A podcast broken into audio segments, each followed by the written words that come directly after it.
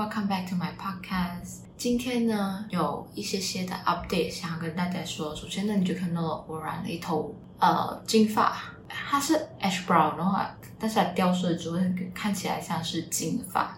第二呢，就是我的熬色终于比较好一点了。它从上个星期我开始的露营到今天，它中间其实爆发得很厉害，然后我是非常。今天呢就比较好一点，所以 Thanks God 我还可以录一个 podcast。那在上一集的访问当中呢，就听到我们讲一个关于线上的评估，我们是叫它 Wellness Evaluation，主要让你去了解你的目标，不管你是要减重增肌，还是要改善健康，这些都是我们所谓的目标。而更明确的，如果你说是要减一个五公斤，或者是两八斤的体脂肪，或者是你想要增肌，肌肉量去到呃一个特定的一个数目，这些呢就会更好的让我们去帮助你达到你要的一个效果了。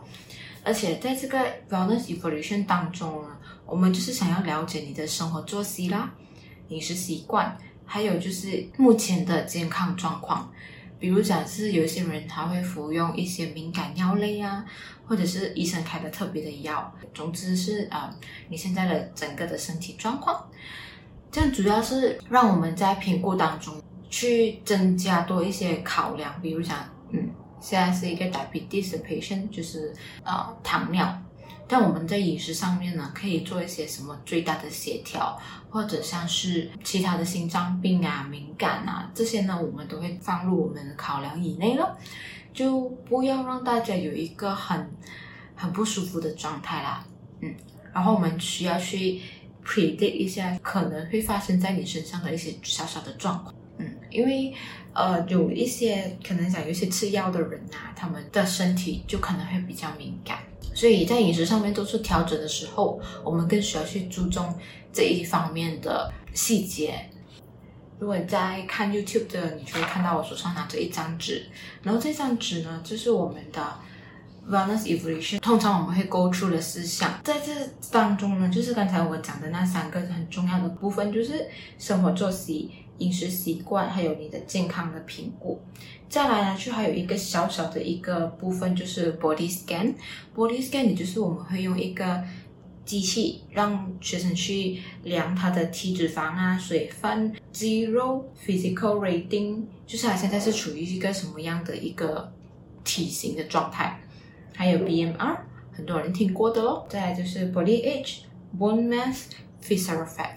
那在这几个的部分里面我没有讲到一个是最重要，但是每一个呢，它都是体现了你当时的生活习惯、饮食习惯，才会有这一些号码出来。然后我们每一次的 follow up 就是根据这些号码再做一些调整的咯。讲回去上面的部分，就是生活作息。这一部分呢，它是很大的影响，是因为我们必须要了解你是从事什么行业啦，还有你平时工作的性质，不用太太 details 啊，就比如讲像是你几点去上班、下班，或者是你每一天你的大概你会做些什么。比如讲你是一个 salesperson 和你是一个 admin，当然我了解每一个岗位呢，它处理起来工作是不一样方式的。比如想像是 salesperson 的话。他们可能就每一天到放工之前，他都是被顾客绑住时间，然后你就必须要再赶下一场的会议，或者是见顾客。Admin 呢，他就比较多的时间在公司嘛，而且他的吃饭时间会比较固定。Sales 本身呢就没有办法做到这一点。那我们可以在这当中呢，advise 我们的顾客可以做出怎么样的一些改改变哦。嗯，所以这个也是蛮重要的一部分。还有。就是你几点睡觉，几点起床，这些我们都需要完全的去了解。饮食习惯呢，因为它是站在我们的 program 里面的最大部分，所以我们需要更更更更更细心的去了解全部。比如说你的早上几点吃啦，吃些什么食物，饮料喝些什么，有没有吃些水果，价钱是大概在什么样的范围内？嗯，这样以此类推，就是去到午餐。或者是下午茶、晚餐再来宵夜这样子的部分，我们教练呢都是需要很了解你每一个学生的一些生活习惯，这样子我们才能给出更好的意见。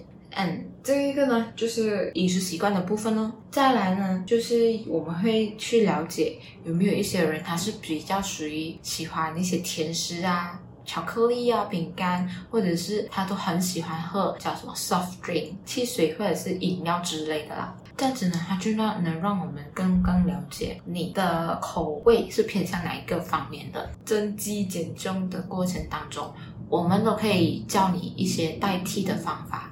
去应对，就不需要说压抑自己，不去想这一些，不去吃这一些。我觉得是真的是蛮辛苦的，所以我们也不希望这样子的情况发生。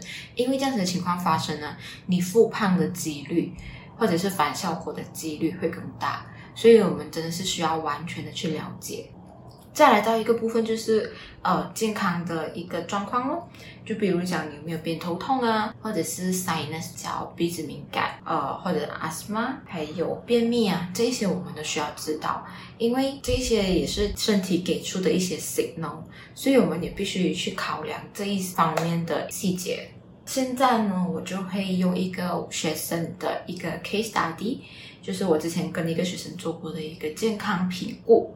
她呢是一位女生，今年呢是二十一岁。嗯，对，她还是学生。然后她那时候有想过，就是出来打工，因为她是来自一个单亲家庭。然后现在的体重呢是四十八。那她在让认识我的时候，很早期的她其实是四十六公斤。这样这两公斤上下，其实很多人会觉得没有太大的差别。但为什么他会找我呢？是因为他自己说他有一个暴食的困扰，在这一年当中，暴食的困扰呢，就让他的体重往上。每一个女生只要看到体重往上，她的不安全感和焦虑症就会慢慢的体现出来。而对于她有暴食症的人来说呢，这个更是让她觉得很焦虑的一件事情。很多人就会想了，这样他的他的是属于什么样的一个状态呢？是啊、过于肥胖啊，还是怎么样？那其实她是一百五十六公分的女生，她的 BMI 是十呃十九点七，其实是属于一个正常的一个范围。但是因为这个 BMI 它的范围太广了。十八点五到二十四点五，这个范围非常广，所以我没有办法你去去评估它到底是不是均衡。所以呢，我就让他在在那个过程当中，哦，对，by the way，这一个是在线上去 conduct，的，我不是见到他本人，所以我没有办法帮他做那个 body scan，所以我就让他看一下，让我看一下他的全身啊，我是觉得嗯还可以，就是。就是属于马来西亚体重的比较后偏一点吧，它也不是属于非常瘦的类型。在线上的一个评估当中，我也是主要了解他的生活习惯、饮食习惯，还有他现在目前的健康状况。这个健康状况呢，其实也包括他的家人，因为有一些呃 symptom 它是遗传来的，所以我也是必须要了解。这些也可能以后他会有机会面对的一个事情。在我开始之前呢，我其实就列出了五大点，让他去自己去。评估一下他自己有没有这样的状况。我觉得听众们也可以跟着我一起去思考。如果你觉得自己有暴食症，你可以从下面这五点去看看自己到底有没有这样的状况。而且在下面这五点呢，如果你达到三点以上，你真的是需要好好的去看一下，可以下一步可以做些什么事情。好，第一点呢，你会比平时吃的来非常快，很就是狼吞虎咽的。一看到你的食物，你就会不停的这样子吃，非常快的那一种。如果你有，你就画一个小勾勾给自己。那第二点呢，你是会吃到让自己胀到不舒服的程度，不是普通的饱哦，不是十分饱而已哦，你是非常非常一百二十到。很很饱的那一种类型，如果你有这个，也给自己一个小勾勾。那第三点呢，你就会吃的非常多，而且你是在不饿的状态之下吃的非常非常的多。如果你来到这个第三点了，你还是打勾勾给自己，我希望你可以找一个人去和你。谈一谈这件事情，可以不需要是家人啊，但是需要是一个你可以坐下来和他真的是谈一谈的一个朋友。那第四点呢？你其实会觉得你吃东西是一个很 embarrassing 的，或者是很羞愧、很惭愧的一件事情。如果你觉得这个也是你的话呢，也请你打勾勾。再来最后一点呢，你会觉得对自己是没有自信，你会觉得自己就是一个非常没有价值的人，你会各种怀疑着自己，你觉得自己是不需要一个被人家看重的一个人。如果你来到这一点呢，你还是打勾勾的话，我真的真的真心希望你可以和我谈一谈。就算你不是来 consult 我 anything about my program，但是我真心希望你可以有一个空间，有一个地方让你去抒发你自己的心情。那为什么我想要和你做这一个检讨呢？其实还有两个问题你可以问自己。第一点就是有没有发觉自己这样的状态多久了？第二点就是，你觉得为什么你会面对这样子的一个课题？它不是你的问题，真的不是你的问题，它只是一个课题。或许你需要一些人的建议，一些人的陪伴，一个人的特别信任的人，或者是一个特别要好的朋友陪你去度过这一些时候。它真的不是一个问题，请不要自责哈。那我给我的学生的一建议呢？其实就是非常简单的四个步骤。第一点，你一定要每一天记录你吃饭的心情。再来呢，你可以记录你每一天的心情。那一天，可能你觉得早上的时候你很 peace 很开心，你可以写下来。中午的时候，可能工作上的压力，你可以记录的非常仔细。就是可能某一个人对你说了一些什么，你才会心理上面有一些。嗯，心情上的不一样，我觉得你这个也是可以仔仔细细的写下来。第二点呢，你就是要每一天确保自己吃的东西是均衡的营养。那这个。我叫做是食物疗法，食物疗法其实它也是被一个呃国际的认证，就是对于情绪病的病人是有蛮大的帮助的。那暴食症呢，其实也不算是完全情绪病，但是它的原因呢，根本其实就是来自他内心，就是心情上面有一些没有办法舒压的地方，所以就会造就了暴食。食物呢本身它也是因为各种营养。就是每一个食物，它当中都有自己的营养，而且这些营养会让我们的身体产生一些化学作用，然后它和我们的心情上面有非常大的一个帮助。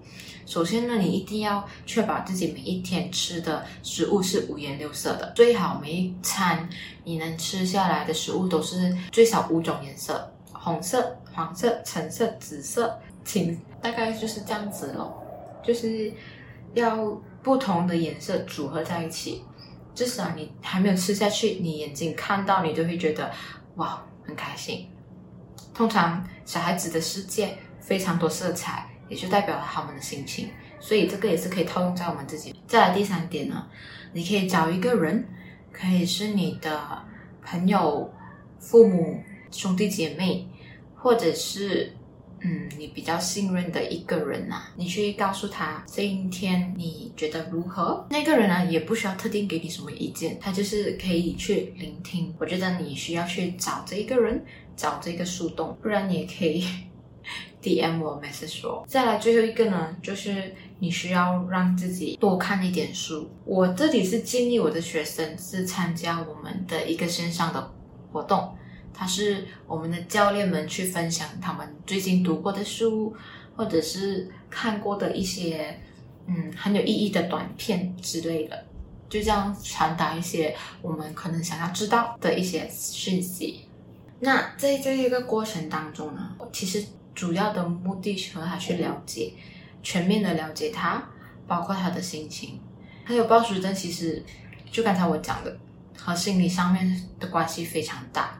那我自己觉得他可能就是因为没有安全感，家里的因素，因为他找不到人听他说话。据我了解啦，他的妈妈是一个护士，而且你知道，在这个期间，病人多到护士和医生都负荷不来，那他们怎么样有时间给家人呢？对吗？那再来呢，是因为他的他有哥哥，但是因为他哥哥也是需要赚钱养家，所以生活上面的压力也不小。那自然而然就会忽略到了家庭里面的其中一个成员，还有不管你是学生还是你是上班族，我觉得你都一定有压力。那不是说学生的压力就比上班族来的少，也不知道，因为现在的嗯课业方面呢，我们没有办法去掌握，而且我们已经是长大过来了嘛。所以我们很难给呃学弟学妹就跟他说，哎呀，你不要 stress 啦，长大过后这些就不重要了。你是不可能这样子对他们说的，而且这一句话对他们来讲不是你最有力量的一句话，所以不需要这样子跟他们说。反正你只是需要去聆听他们到底为了些什么事情烦恼，这样子就够了。那这些压力我们都是一步一步走来成长的，所以你不需要觉得。哎呀，学业上面的东西就不重要的啦，那些压力就不是压力，工作上面的压力才是压力。因为我们都不是一夜长大，我们都是面对了、学习了去应付的能力，所以我们才成长过来。我觉得这个是很重要的啦，你真的是要让自己有一个输出的地方。那讲着讲着呢，暴食症呢，其实就和嗯 mindset 就有一个很大的关系咯。所以我在这一个。的了解下来，我其实觉得他最需要的是一个陪伴，一个聆听上面的陪伴。那后来呢，这个学生呢，他也就是呃，我让他去 join 一些我们的 personal development 的一些活动啊，还有就刚才我讲的一个读书的分享会，就让自己也去参与多一点不一样的课外活动。课外活动不一定是叫你去打球啦、踢球那些哦。还有一件事情就是，如果你让自己去运动流汗的话呢，你的心情上面也是会不一样的，也是非常非常大的帮助。因为那个荷尔蒙的关系，所以你的心情呢就会更舒缓了一些吧。如果你真的是面对在这一个暴食症上面，我希望希望希望你可以找到一个自己适合的方式，不管是什么样的方式，我觉得。你要确定自己每一天都过得比昨天稳定就好了。今天也就这样吧，这就是我和学生做的一个三十分钟的线上评估。那除了暴食症，其实还有各种其他的，我可能后续会再分享其他更多的啦。今天呢就到这样子，然后我们下一期再见吧，拜拜。